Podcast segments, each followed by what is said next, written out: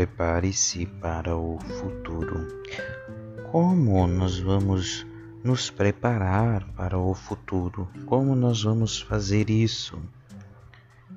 No episódio passado, nós refletimos sobre aprender com o passado.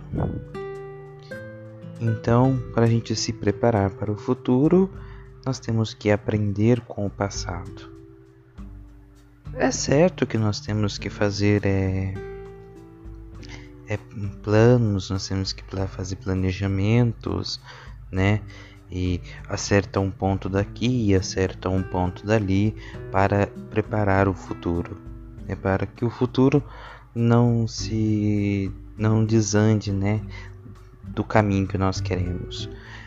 É certo que sim pode ocorrer dele desandar, dele é seguir um caminho diferente do que nós pretendemos, mas não, não é motivo de para deixar para lá, não é motivo de desânimo, entende? É, é momento então de persistir, né? De correr atrás, de dizer o seu sim, né?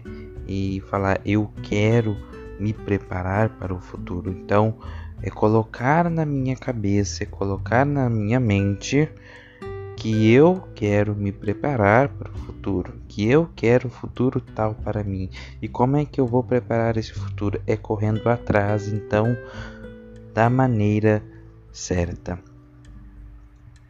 É correr atrás, então, do caminho certo para me preparar para o futuro. E assim, nós sucessivamente vamos nos organizando e nos preparando para o futuro é sempre importante é, ter em mente esse preparo.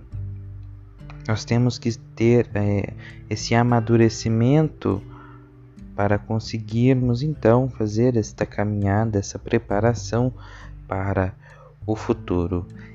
É tempo de mudança.